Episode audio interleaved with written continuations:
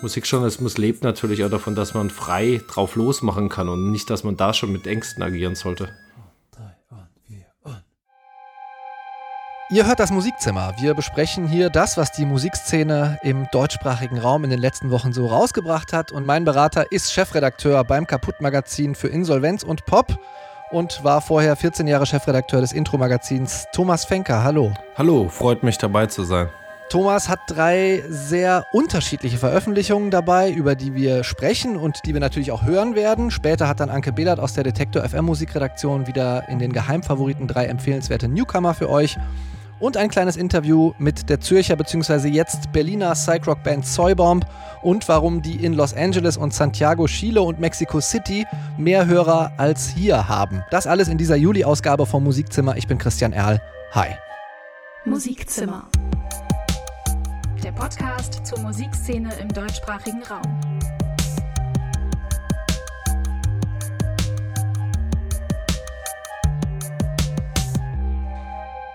Ja, das Musikzimmer mit Thomas Fenker diesmal. Thomas, du bist 14 Jahre Intro-Chefredakteur gewesen. 2014 sind du und dein Kollege Linus Volkmann, über den wir heute auch noch sprechen werden, ähm, da weg. Und ihr habt in Köln das Kaputt-Magazin gegründet. Euer Untertitel, äh, Magazin für Insolvenz und Pop, der scheint ja schon 2014 ziemlich weitsichtig gewesen zu sein. Äh, wenn man sich die Musikmagazine mal anschaut, die vor zehn Jahren noch den großen Raum geboten haben für Popkultur und Kritik, dann sind die ja mittlerweile alle weg. Die Intro, die wurde 2018 eingestellt. Das Groove Magazin wurde 2018 eingestellt. Jetzt hat es die Specs und äh, deren Online-Strohhalm auch geknickt. Ebenso das City Magazin. Ist der Popjournalismus endgültig insolvent, wie ihr das schon betitelt habt?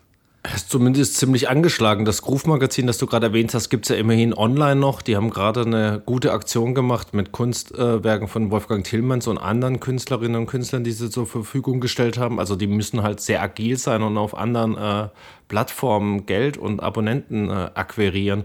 Äh, grundsätzlich ist es aber schon so, dass man natürlich bemerkt, die äh, die Zeiten haben sich äh, drastisch verändert. Also ich angefangen habe zu schreiben, in den 90ern war das ja noch so ein da dachte man ja schon, man hat die besten Jahre verpasst. Da hieß es immer, die 80er wären wirklich die Blüte des Musikjournalismus gewesen. Aber ich fand das immer noch sehr bereichernd, was wir machen konnten. Und es ging so bis 2005, 2006 waren noch super Jahre. 2007, 2008 hat sich die Kurve angedeutet und seitdem ist es eigentlich kontinuierlich runtergegangen. Ähm, ja, es wird nicht leichter. Also man bemerkt halt, dass auch den, vor allem den deutschen Verlagshäusern da wenig eingefallen ist, wie man die Veränderungen äh, auffangen kann. So amerikanische oder englische Seiten haben es noch ein bisschen anders probiert. Gerade in Amerika, Weiß ist ja ein gutes Beispiel, aber auch das Crack-Magazin als jüngeres Beispiel aus, aus England, die sich eigentlich vor Corona zumindest gut aufgestellt hatten. Aber jetzt ähm, in der aktuellen Grieche, selbst die äh, müssen leider viel zu viele Leute freistellen und entlassen. Und man bemerkt, der Druck ist leider sehr, sehr groß. Was haltet ihr so dagegen? Wie ist euer Ansatz beim Kaputt-Magazin? Ja, zum einen haben wir ja mit dem Untertitel damals schon gesagt, wir konzentrieren uns tatsächlich auf diese veränderten Rahmenbedingungen, sprechen mit Künstlerinnen und Künstlern darüber, reflektieren das sehr stark. Und zwar aber auch klar nach den Introjahren und auch äh, auf, als der Nährboden für unsere Idee, da aufzuhören und was anderes zu machen, war ja auch schon, dass man sich nicht mehr so abhängig macht vom Musikjournalismus, nur als eine Einkommensquelle, sondern dass man versucht, sich dieses Spielfeld, das es ja für uns auch alle ist, wo man wahnsinnig viel Energie und äh, Anregung rausholen kann, sich auch dadurch zu erhalten, dass man ein bisschen den finanziellen Druck rausnimmt, also dass man sich mehr ewig aufstellt. Ich unterrichte an, an drei Universitäten mittlerweile, an der Volkwang Universität der Künste, an der Heinrich Heine in Düsseldorf und in Paderborn Musikjournalismus und Künstlerinnenmarketing. Ich manage selber eine Technoproduzentin, was jetzt gerade auch eine schwierige Zeit ist. Ich äh, schrei schreibe Bücher. Ähm, ja, das ist schon was, was da da zumindest rauskommt. Also, dass man, dass man auch nicht die Scheu haben muss. Also, viele der Leute, äh, die ich dann auch interviewe für meine Seminare, die erfolgreiche Journalisten dann auch sind, teilweise auch in einer Festanstellung, sodass sie gerade nichts anderes machen. Aber alle sagen eigentlich, äh, scheut euch nicht davor, dass äh, ihr auch den anderen Job noch im Portfolio habt. Das muss, das muss nichts sein, was irgendwie dem anderen was abbricht, sondern das gibt eigentlich eher einem die äh, Möglichkeiten, dann das äh, kontinuierlich auch richtig zu verfolgen, wie man es machen möchte. Musikjournalismus lebt natürlich auch davon, dass man frei drauf losmachen kann und nicht, dass man da schon mit Ängsten agieren sollte. Frei drauf los ist ein gutes Stichwort, um äh, zu deinem Kollegen, Popkulturkritiker und äh, ich würde auch mal sagen, Pop Popkultur-Kauz Linus Volkmann überzuleiten.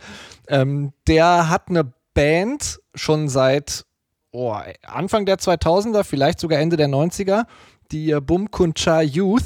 Ähm, das erste, was ich gedacht habe, als du mir das vorgeschlagen hast, lass uns doch über die reden. Was, die gibt's noch? Aber anscheinend äh, sind die aus der Corona-Krise gestärkt hervorgegangen oder wie darf ich mir das vorstellen? Ja, der Song, den wir gleich hören werden, heißt ja vor all den Jahren und ich habe tatsächlich auch das Gefühl, so ein bisschen Bumkun Shayus waren schon immer da. Die waren vor Black Sabbath da, die waren vor Kiss da, die waren vor den ganzen Stadion-Rockbands da, die waren auch da, bevor Techno erfunden wurde und die Pet Shop Boys äh, around waren und dementsprechend werden sie auch ja, jetzt natürlich wieder auftauchen. Das war fast schon klar, dass äh, während der Corona-Zeit eine große, erfolgreiche Bum Kunchayo-Single kommen muss. Ich lese den Titel dieser Single auch so ein bisschen äh, als Verweis auf die Zeit vor der Krise. Sie heißt nämlich Weißt du noch? In Klammern Februar 2020. Da hatten wir mit Corona ja noch nicht viel zu tun, zumindest nicht hier in äh, Europa. Und dann hören wir doch einfach mal rein. Hier sind Bum Kuncha Youth mit Weißt du noch? Wenn die Bombe durch die Nacht rauscht zeigen sie dann einfach keine Angst. Nehmen sie Briefe und Kinder, Konserven und ein Radio.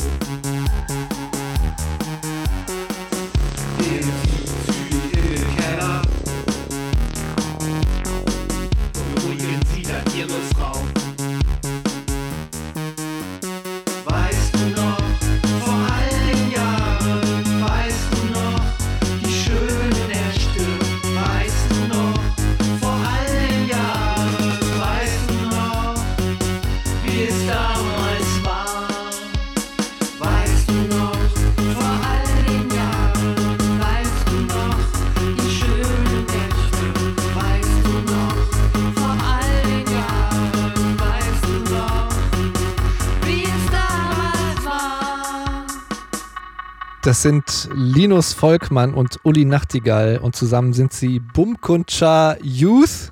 Ich muss aber ganz ehrlich gestehen, bei Bumkuncha Youth, äh, lieber Thomas, habe ich manchmal so das Gefühl, ich, ich verstehe glaube ich, gar nicht so richtig, was die damit alles machen. Das geht einem ja manchmal so mit manchen Künstlern. Ähm, ein anderer Künstler, den wir gleich hören äh, werden, der Louis Arke, da geht es mir so ein bisschen so. Insofern, vielleicht können wir das ja quasi dann die Position wechseln dabei. Ich mag halt diese Brüchigkeit zwischen der dann doch ähm, sehr catchy Elektronik und den, den gerade so melancholisch nachdenklichen Texten, die Linus da immer äh, mit uns teilt. Ne, ich meine vor allem die Doppelbödigkeit in den Texten, die ja auch, ähm, sagen wir mal, bis ans sehr provokante, äh, vielleicht sogar nicht sagbare ranreicht, ähm, wenn ich einen Albumtitel wie Alarm Hans Martin ist verschwunden lese. Ja, und dann gleichzeitig dieser Dilettantismus, also diese, also catchy, aber auch unterkomplexen Synthes und der etwas schräge Gesang. Ist das ursprünglich im Punk entstandener Do-it-yourself-Gedanke oder äh, interpretiere ich da zu viel oder vielleicht auch zu wenig rein. Ja, da steckt auf jeden Fall Punk und diese die Lust zur Imperfektion drin. Gleichzeitig funktioniert es natürlich aber auch sehr gut, finde ich. Also gerade bei elektronischer Musik, es gibt ja jetzt auch nicht unbedingt dieses äh, Maß, dass es so und so klingen muss, sondern letztendlich äh, das, was gefällt, ist, ist ja auch ist, ist ja ein, ein Klang, den man sich äh, bewusst auch gibt. Also ich wüsste jetzt nicht, ob äh, besser gesungen werden könnte. Es könnte aber auf jeden Fall ein anderer Sinti programmiert werden, weil Uli ist jetzt technisch schon sehr, sehr fit. Also das ist auch ein Statement und eine gewollte Soundästhetik, die da gesucht wird. Und beim Gesang, also ich selber unterrichte ja, wie gesagt, auch an der Volkwang-Universität der Künste. Da haben wir auch ähm, klassisches Vorspielen von jungen Musikerinnen und Musikern, die studieren möchten. Und da haben wir diese Diskussion oft. Der Gesangsprofessor kommt dann mit seinem Anforderungskatalog und, äh, und fragt oder versucht das alles so rauszukitzeln und man selber ich finde meistens die Leute spannend, die eine eigene Note drin haben, wo das leicht brüchig ist, wo vielleicht diese Fähigkeit, das äh, CG oder, oder was auch immer in irgendwelchen Sequenzen nicht äh, adäquat gehalten wird. Aber letztendlich bemerkt man trotzdem, da ist was Künstlerisches da. Und so geht es mir halt auch bei der Bum. Die haben eine klare Identität, die spricht einen an, weil man das nicht mag. Fair enough, da draußen gibt es genug Musik, aber ich glaube schon, dass viele Leute genau das daran mögen, dieses, dieses leicht daneben, neben der Spur, aber, aber in dieses neben die Spur gehen, äh, äh, da bin ich auch dabei. Da steckt ja auch viel Haltung drin. Du hast Hans-Martin Schleier angesprochen, äh, Landshut, der, den Song, den sie haben, beschäftigt sich auch mit der RAF. Überhaupt ein großer Kosmos äh, äh, textlich für die Bunk und Chayus ist natürlich der äh, Widerstand gegen Deutschland und das Antideutsche. Ich habe mich aber gefragt, was würde denn eigentlich passieren, wenn die jetzt aus irgendeiner Anomalie des Zeitgeistes heraus auf einmal tatsächlich einen Riesenhit landen würden und der dann im Radio gespielt würde? Hältst du das für möglich? Ich halte es äh, ehrlich gesagt aufgrund der deutschen Radiolandschaft äh, nicht für möglich, dass das der, der große Hit wäre. Ihr könnt jetzt auf eurem Sender sicherlich zu einem kleinen Hit machen und äh, da, da sehe ich Chancen, wenn du jetzt nur reingehst genug. Also ja. könnte man sich die Rotation vorstellen, dass das nächste Woche wieder läuft und dann wieder und dann in anderen Sendern bei euch auf dem Sender? Ja, also bei uns ist das ja glücklicherweise so, dass selbst die Heavy Rotation aus maximal zweimal am Tag besteht. Ähm, und das auch immer nur ein paar Songs sind und da es jede Woche auch äh, ausgetauscht wird. Ja, ich, also ich, ich finde es super interessant. Ich denke immer so, was, was machen die da gerade eigentlich, ähm, wenn ich mir das anhöre? Ähm, ob, ob ich äh, dazu in, einer, in einem Club heftig feiern würde, äh, weiß, ich, weiß ich nicht so ganz. Aber vielleicht ist das auch gar nicht deren Anspruch. Du bist da näher dran, vielleicht äh, kannst, du, kannst du mir das äh, erläutern. Ich höre ja auch sehr viel, was du vielleicht dann als amtlicheren oder normal produzierten oder, oder, oder äh, ja auch gut produzierten elektronische Musik bezeichnen würdest und feier dazu. Aber ich kann auch tatsächlich zu Bum Concharius schon getanzt und außen, ausgelassen gefeiert, gerade wenn sie live spielen, weil das natürlich auch noch so ein Momentum ist. Da sehe ich sie schon in so einer Tradition, auch mit einem Act wie Pet Shop Boys oder Sparks, wo man ja auch so Characters plus Sound gleich Gesamterlebnis. Das gilt, äh, ich weiß nicht, ob du mir da beipflichten wirst, in gewisser Hinsicht auch für den Künstler, über den wir jetzt sprechen. Das ist nämlich Louis Ake, Musiker aus einem Karlsruher KünstlerInnenkollektiv. Ähm, auch der birgt so ein in sich etwas paradoxes Gesamterlebnis. Der hat auch eine ziemliche Reise hinter sich. Der hat als Studiogitarrist ähm, Samples für Kanye West und Kendrick Lamar und Travis Scott geliefert. Und jetzt macht er aber selbst Musik und die hört sich mal sowas von anders an. Hier ist Zeit von der gleichnamigen EP.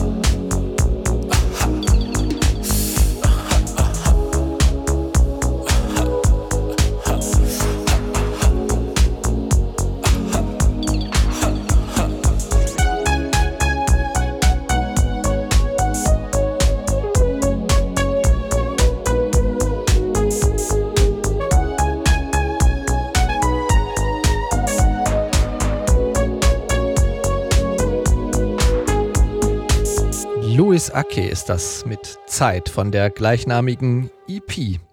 Louis Ake bezeichnet das selbst als modernen Schlager und damit äh, auch genau als das, als was ich das auch bezeichnen würde. Ähm, darf man das als campy bezeichnen? Also so eine Art ähm, uneigentliche Rezeption des Trivialen? Äh, ist der so eine Art Bob Ross äh, der neuen Schlagermusik oder so ein, so ein prärafaelitisches Deckenfresko der, der neuen Schlagermusik?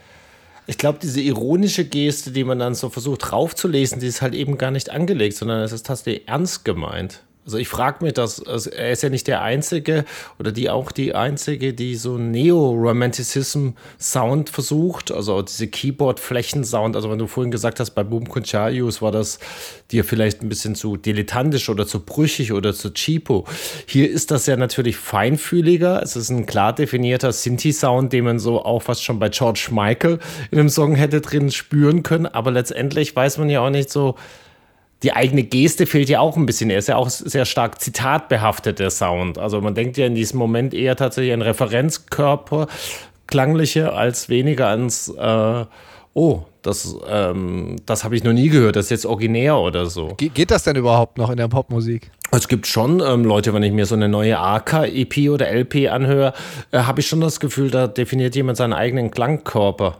Ich finde den Sound tatsächlich, äh, also dafür, dass es immer noch Schlager ist, äh, was auch nicht meine Kernmusik ist, ähm, relativ erfrischend, weil der, glaube ich, auf so, auf so Genregrenzen total pfeift. Ich äh, finde die Figur so eine Mischung aus ähm, absolut genau so gemeinten äh, Schlagertexten und dann aber so ein Typ im Anzug mit so einem mit so einem straßenjungen Bürstenschnitt äh, irgendwie ganz interessant. Hm. Es ist halt irgendwie so Soundtrack zu Petting-Nachmittagen als Teenager im, im Jugendzimmer. Und dann frage ja, aber das ist doch bei den Pet Shop Boys auch nicht anders. Nee, absolut doch. Also die Pet Shop Boys oder auch die Boom Conchayos ähm, haben natürlich schon auch sehr viel Politisches in ihren Texten drin. Und man kann jetzt natürlich sagen, Verführung, privates Glück, äh, all das ist natürlich auch legitime Bedürfnisse, sind es auch. Aber 2020 kann man natürlich auch was anderes anlegen. Und deswegen haben wir natürlich auch so eine starke Brüchigkeit in vieler Musik als Reaktion auf äh, das, was uns so umgibt in der Welt. Auf der anderen Seite muss ich sagen, äh, steckt das meiner Meinung nach auch in sowas drin. Und man darf es ihm dann auch nicht vorwerfen. So ein gewisser Privateskapismus und eine Träumerei ist natürlich auch ein Statement in der, äh, in der aktuellen Ära. Und er hat ja auch einen Songtitel wie Kiew auf der neuen EP, wo er sich so ein bisschen nach Osten wendet und man natürlich auch so eine politische Konnotation spürt. Also ich glaube, da, da, da ist natürlich auch noch viel im im Prozess des Ausprobierens und Bestärkens. Und äh, deswegen hat es mich schon auch gefreut, dass er bei Mentions in Millions gelandet ist, dem äh, Label von Anton Teichmann in Berlin, das, das sehr viel von dieser neuen Pop-Avantgarde in Neukölln ähm, aufgreift, weil ich glaube, das ist zum Beispiel ein Spannungsfeld, wo so jemand noch dran wachsen kann. Also dass da durchaus auch noch ein Potenzial ist, dass das wohin geht. Insofern, also ich bin jetzt dem nicht negativ gegenübergestellt, sondern eher im Sinne von, vieles hat mich so, so leicht kalt gelassen. So würde ich das äh, mhm. formulieren. Und das Aufgreifen und Überwinden von Genregrenzen, indem man äh, sagt, äh, ist mir egal, ich, ich darf auch als Jugendlicher einen Marianne Rosenberg-Schlager äh, mögen und vielleicht die auch äh, zitieren oder referieren, das ist dir nicht rebellisch genug? Naja, also es ist ja jetzt auch keine neue Geste. Also Dagobert zum Beispiel ähm, hat das ja auch über die letzten Platten gemacht und äh, also ich, ich meine, man stößt ja eh kaum mehr mit jemand mit irgendwas vor den Kopf. Also insofern ist es, ist es schon schwierig, irgend sich für einen Klang zu entscheiden, der als Camp aneigt oder aber auch als Klang äh, Chaos, weil ich glaube, selbst wenn man heute japanische Noise-Musik, mit der man in den 80er, 90er Jahren alle Leute verjagen konnte, auflegt, selbst das wird noch heutzutage irgendwie durchgewunken von den meisten so. Ja, schon mal gehört, ne? Also insofern die Genregrenze über Schlager-Eskes niederzureißen, das sehe ich wirklich nicht. Dann probieren wir es mal mit der Künstlerin Rosa C also die Mehrzahl von Rosacea quasi, die lateinische. Ähm, die Rosengewächse. Ja, genau, du sprichst das natürlich wie ein Namen so aus. So soll ich es vielleicht auch machen. Rosacea, als ob es dann der Vor- und Nachname ist, weil sie gibt ja ihren eigentlichen Namen äh, nicht preis. Und äh, wie du schon sagst, das ist ein Rosengewächs oder auch eine chronische Hauterkrankung. Das wäre eigentlich äh, meine Interpretation, der ich eher folgen würde. Weil die passt ganz gut zum Sound. Ja, auf jeden Fall. Also das äh, ist jetzt keine hängende Platte, die ihr da gleich hören werdet. Das ist Klangkunst. Eine neues Platte mit Field Recordings vor allem entstanden.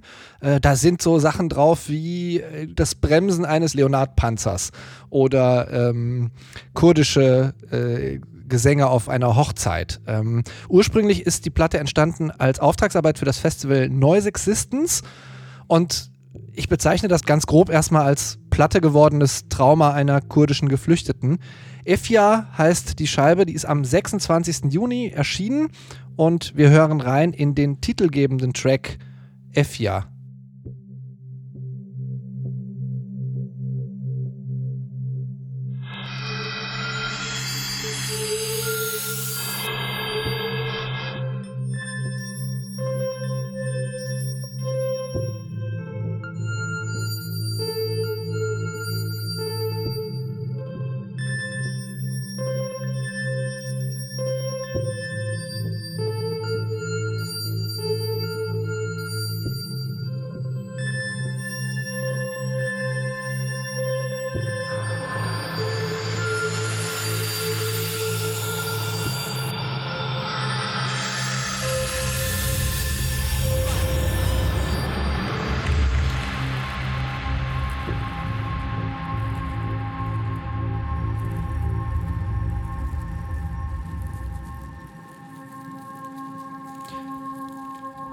Ja, es schabt und kratzt und keucht und scheuert überall, habe ich das Gefühl. Ja, wunderschön, oder?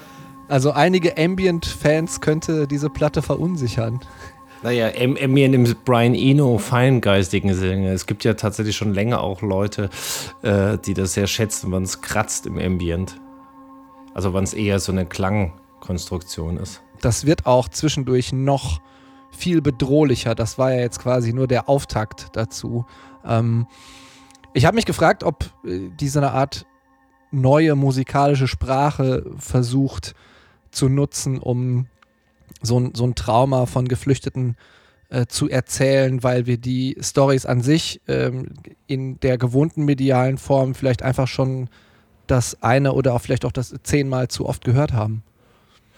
Naja, ich glaube, es ist natürlich auch ihre zum einen beschäftigt sie diese Themen, glaube ich, ähm, sehr deutlich. Sie kommt ja aus dem Pudelumfeld in Hamburg, wo man auch immer schon ähm, Musik und Ausgehen sehr stark mit politischer Diskussion verbunden hat. Das heißt, das wird einfach ihre Lebenswirklichkeit sein. Da, äh, man trifft auf viele Flüchtlinge im Pudel immer. Das ist auch ein schönes Beispiel dafür, für einen Ort, wo, wo das eine, einhergeht, dass man nicht nur drüber spricht, sondern dass man auch versucht, einen sozialen Raum zu schaffen, wo alle anwesend sind.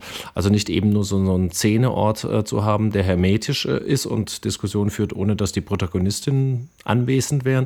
Mhm. Und zum anderen, glaube ich, macht das natürlich schon schon was auch mit dem Klang. Also ich kann mir jetzt nicht vorstellen, außer dass es als hyperironisch komische Geste, die dann aber auch mit einem Thema halt einfach nicht funktionieren würde.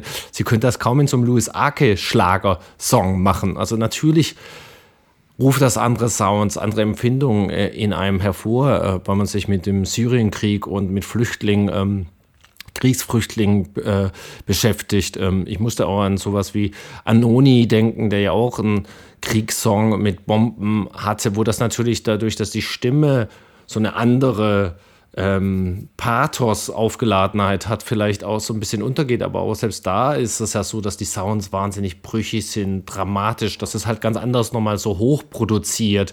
Hier in dem Fall von ihr ist es schon so, dass es natürlich auch diese, diese dieses Knacksen, dieses Rauschen, dieses Dings alles mit drin lässt. Also deswegen ist es eine sehr erfahrungsreiche Platte. Ich finde gerade die Stücke, wie du angesprochen hast, wie Sia zum Beispiel, ist auch ein tolles Stück, wo, wo sie mit Stimme doppelt arbeitet. Also einerseits dieses There is no time here, not anymore, was ja auch wirklich so eine so eine brutal triste, nihilistische Feststellung ist für, ein, für einen Song über ein Kriegsgebiet, weil letztendlich genau, die Zeit ist unendlich lang, es will nie aufhören, der Krieg endet nicht und gleichzeitig ist die, ist die Zeit auch so kurz, weil es einfach keine Ereignisse, Charakter mehr gibt, was raussticht, weil alles ist ein das gleiche Elend sozusagen. Und dann, dann kommt das noch äh, im Song selber auch auf Deutsch gedoppelt, soll ich ihn wiederholen, also den, den Refrain sozusagen oder den Alltag. Ähm, also sie, sie macht das schon ähm, wahnsinnig gut. Ja, also für mich auch, äh, wenn man Trostlosigkeit und Elend erzählen möchte, dann so. Ähm, ging, ging mir auch ganz genauso, auch wenn es natürlich wahnsinnig sperrig ist und äh, nichts ist, was man, äh, wie man, also wie man sonst Popkultur rezipiert, äh, sich einfach mal so reinpfeift. Aber man sieht es ja jetzt auch in dem Spektrum, was wir jetzt hier äh, zu, zu zweit ähm, diskutiert haben in der Sendung. Von Boom Kuncharius über Louis Arke zu Rosazai ist natürlich auch genau das, was man sich ja auch bei Musik raussucht. Also man kann jetzt sicherlich nicht nur ein Album wie ihr es hören, aber man kann halt auch nicht nur Bumkunchayus hören. Das Miteinander, diese, die, dieses, ja, aber trotzdem verbindet die beiden natürlich auch viel letztendlich, weil, weil auch ähm, Bumkunchayus stark sich mit sozialer Realität auseinandersetzt und äh, den, den Abgründen. Thomas Fenker war das, Chef beim Online-Kaputt-Magazin für Insolvenz und Pop. Herzlichen Dank, dass du da warst, Thomas. Schöne Grüße nach Köln. Ich bedanke mich für die Einladung und äh, dir noch einen schönen Tag. Ein kurzer Hinweis noch für alle, die das Musikzimmer im Podcast hören. Ich muss die Songs für die Podcast-Version immer ein bisschen kürzen, deswegen äh, klingen die manchmal überraschend kurz. Im Wortstream von Detektor FM gibt's alle Songs in kompletter Länge immer mittwochs ab 19 Uhr zu hören. Und wir machen weiter mit den genreübergreifenden Neuveröffentlichungen jetzt. Es ist Zeit für Deutschrap und wenn ihr da jetzt an Kollega und ähnlich fragwürdige Konsorten denkt, dann denkt nochmal nach. Man kann nämlich anstatt äh, Pseudo-Boss-mäßig sich zu benehmen und einen auf Alpha-Dödel zu machen, auch einfach Chef sein. Souveräner ist Chefcat in jedem Fall. Der bessere, schnellere, wortgewaltigere Rapper ist er auch. Diesen Track hier hat er mit der Sängerin May aufgenommen und das ist die erste Veröffentlichung, die Chef Cats neues Album 2112 ankündigt. You Better Run heißt der Track. Kenneck tut, was ein Kenneck tun muss. Kenneck tut, was ein Kenneck tun muss. Internetcafé, Kebab, Humus. Bisschen Trap für Fame auf dem Schulhof. Aber viele sind zu fake. Rich Kids reden über Kriminalität. Rap-Game ohne Individualität. Scheißegal, kleine Kinder drücken Play. Ich bin auf meinem Weg, bin in meinem Element. Singe für eine Menge Fans. Abi, Rap, Parasagne. Scheiß auf die seltsame, kriminelle Welt, ja ne. Fick alle Trends, ich hab viel zu viel Talent. Und sie decken Rap ist immer nur eine Geldfrage. Jeder will ein Band, jeder will in eine Gang. Aber ich werde lieber zu einer F-Sahne. Ich mach mein Cash, schreib einen Text, eingerappt. Alles ey, stylish Chef. Track Respekt, bevor ich meine Side-Bitch slap. Schieß immer weiter auf die billigen Kopien. Dieses Chef geht dir Jan Unikat. Best, du machst, was die Frau im Chorus äh, sagt. After London, you will be none. You better run. I'm shooting without a gun. Chefcat ist das, zusammen mit der Sängerin May. You Better Run heißt der Song, abgekürzt UBR. Warum eigentlich nur eine Band, wenn man auch zwei Projekte haben kann? Das scheinen sich die Frauen von der Band Gurr gedacht zu haben. Die haben ja eigentlich mit Gurr und ihrem angepunkten Powerpop schon weltweit Wellen geschlagen. Die waren unter anderem in den USA auf Tour im vergangenen Jahr.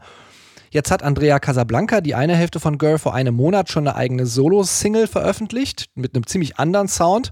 Und Laura Lee, die andere Hälfte, hat die Zeit auch genutzt. Sie hat nämlich ihre Freundschaft mit dem Musiker Melody Connor wieder aufgefrischt.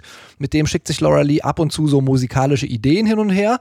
Das Projekt nennen sie dann Jets oder Jetés oder Jeddies, Aussprache frei nach Wahl. Und im Winter haben sie schon eine ziemlich knorrige Garagen-Surfrock durchtränkte EP rausgebracht, die heißt Hockey Smile. Und jetzt kommt hier ein neues Ergebnis des Seitenprojekts von Laura Lee. Der Song heißt Team.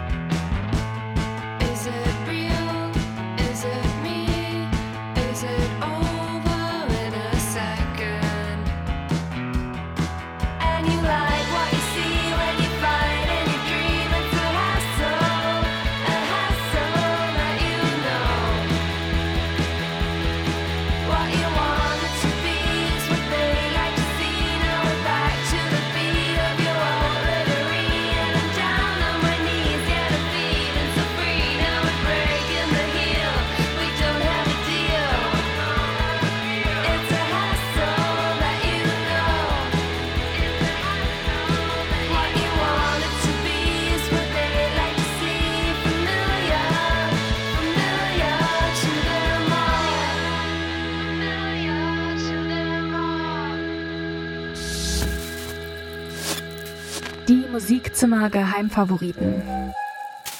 Wir haben wieder dieses Internet, von dem alle reden, durchkämmt nach neuen Bands, Acts, KünstlerInnen. Und wenn ich wir sage, meine ich vor allem Anke Behlert aus der Detektor FM Musikredaktion. Hallo Anke. Hallo. Was hast du dabei? Drei Sachen, das weiß ich schon, aber was hast du gefunden in den Untiefen des Internets und unseres Mail-Accounts? Na, wir fangen an mit Sinu. Der heißt bürgerlich Sinan Köylü und der wollte nämlich ursprünglich Paläontologe werden. Aber dann hat er erfahren, dass man damit irgendwie kein Geld verdienen kann und hat sich dann für Musik entschieden, weil da liegt das Geld quasi auf der Straße. Ja. Und deshalb hat er dann auch einige Jahre Straßenmusik gemacht. Seine Kindheit hat er an der Ägäis verbracht. Dann ist er in Mainz aufgewachsen. Heute lebt er in Köln und Berlin und arbeitet dort auch an seiner Musik. Seine Texte schreibt er auf Deutsch und Türkisch und hat Vorbilder wie zum Beispiel Jeff Buckley oder Hermann Hesse. Und äh, Cem Karaca und Nazim Hikmet, die ich beide, ich gebe es zu, nicht kenne. Ähm, sein neuer Song heißt Da fehlt was und da geht es um das Ende menschlicher Beziehungen.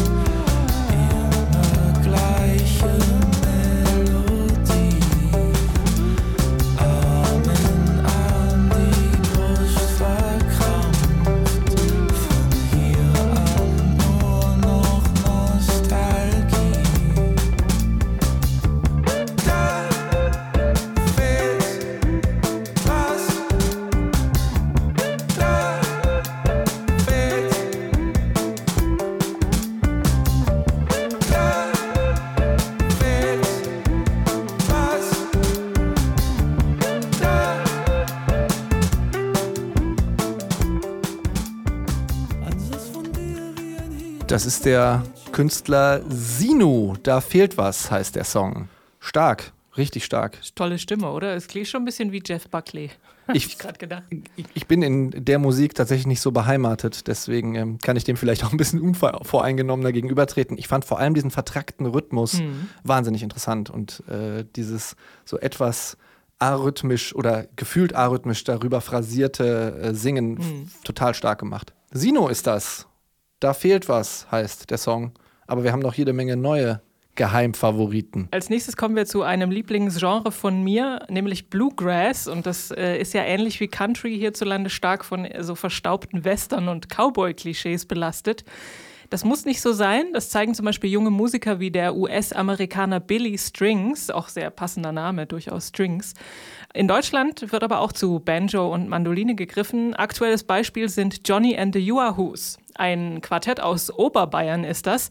Und die verleihen dieser sehr amerikanischen Musik ihre ganz eigene, ich möchte jetzt nicht sagen bayerische Note, weil das habe ich noch nicht rausgehört, aber ihre eigene Note. Ihre Songs bewegen sich zwischen Großstadtdunst und ländlicher Idylle. Und ihre erste Single heißt Meeting is Over.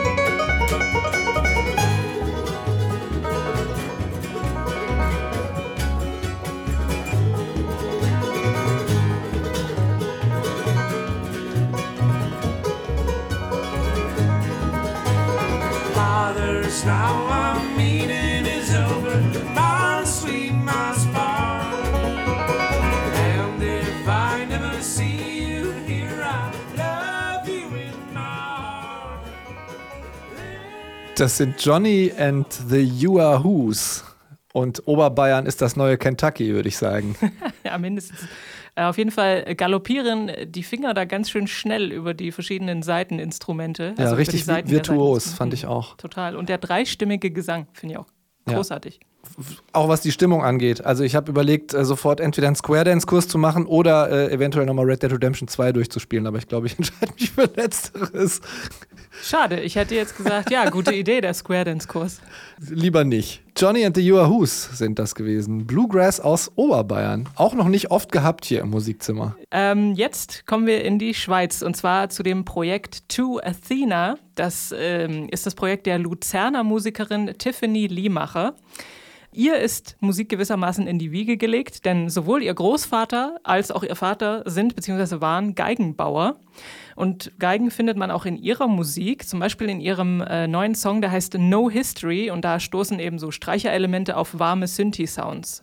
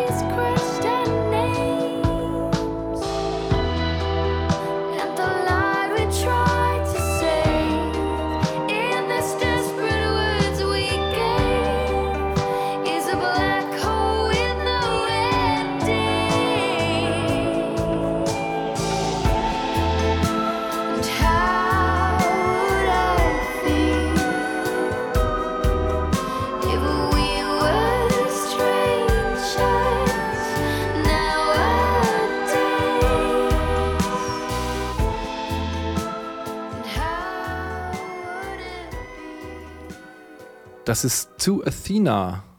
No History heißt der Song. Und ich ja, weiß nicht, ob ich mich entweder in die Badewanne legen möchte und das äh, dreimal auf Repeat stelle oder irgendwo auf dem Häuserdach äh, am, am Abend äh, in den Sonnenuntergang starren möchte. Auf jeden Fall Vor sehr mich hin sinnierend. Ja.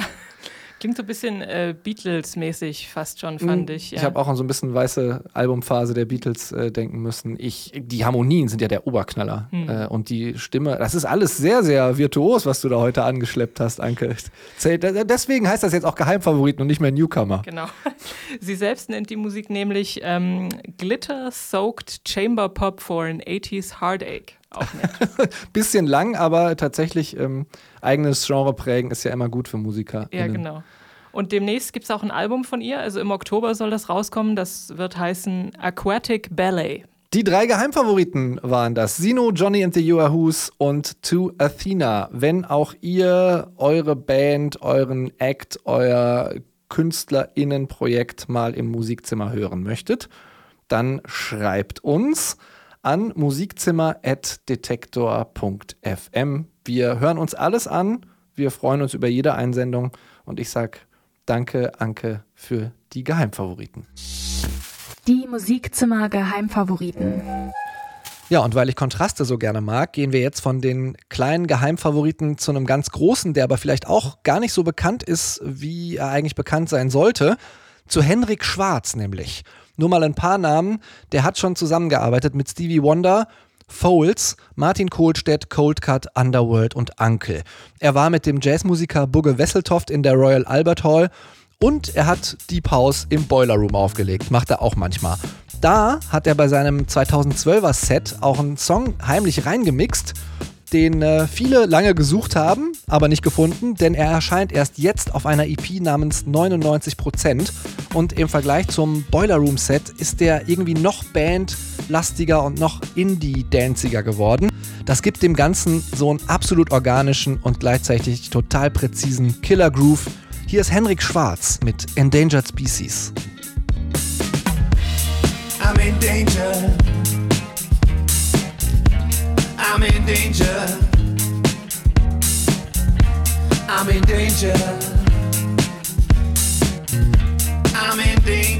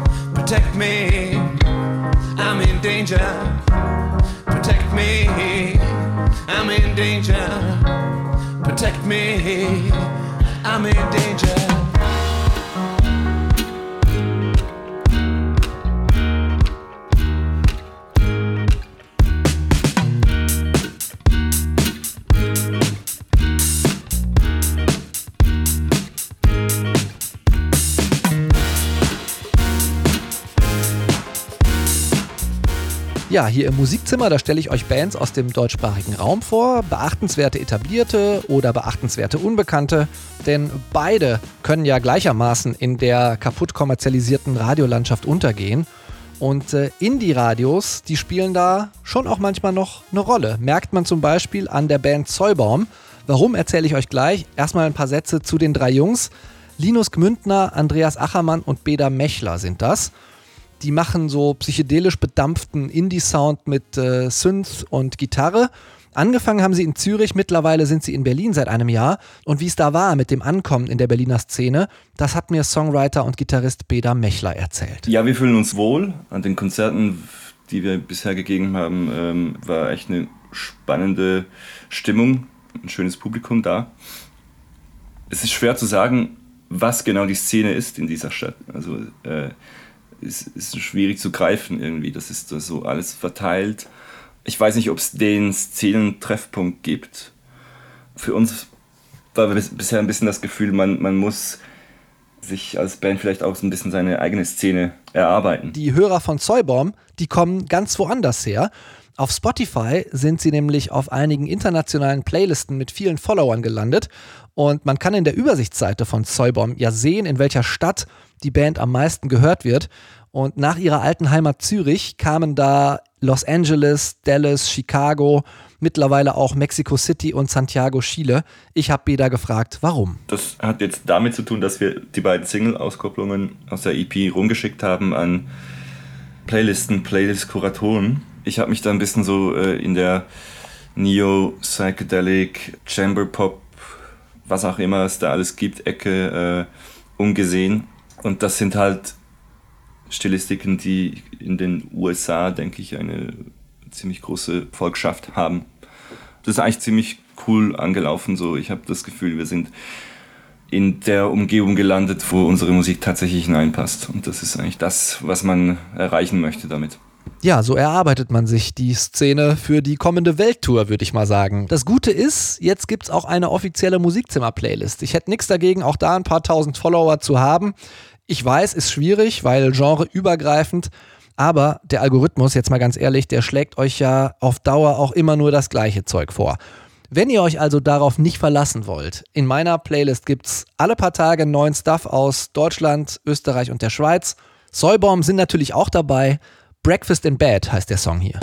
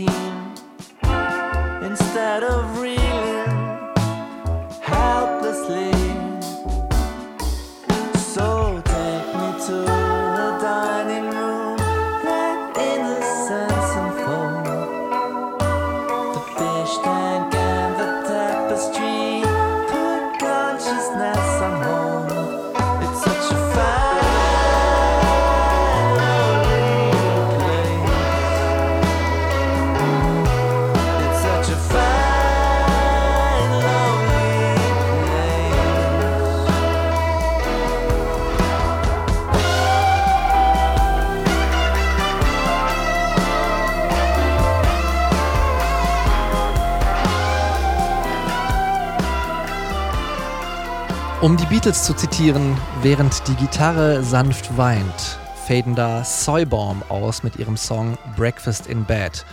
Das war's jetzt auch schon wieder mit dem Musikzimmer. Was ein Ritt durch die Genres, hä? Also so viele verschiedene Sachen dabei und ich hätte aus jeder dieser Genreschubladen, die ich da aufgemacht habe, mindestens noch zwei, drei ebenbürtige Sachen ziehen können. Das passt hier leider alles nicht mehr rein in die knappe Stunde, die wir hier nur haben. Dafür aber in die Musikzimmer-Playlist. Die findet ihr auf Spotify, wenn ihr Detektor FM Musikzimmer sucht. Mein Name ist Christian Erl. Wenn ihr mögt, was ich hier mache, dann empfehlt das Musikzimmer gerne weiter. Abonniert diesen Podcast in eurer Podcast-App. Und vielleicht gibt euch ja diese zuckrige Zärtlichkeit von Alice Phoebe Lou den letzten sanften Stupser dazu. Der Song heißt Touch, mit dem verabschiede ich mich. Ich sag ciao, bis zum nächsten Musikzimmer, das gibt's am 19. August. Und bis bald, hört viel Musik und bleibt gesund.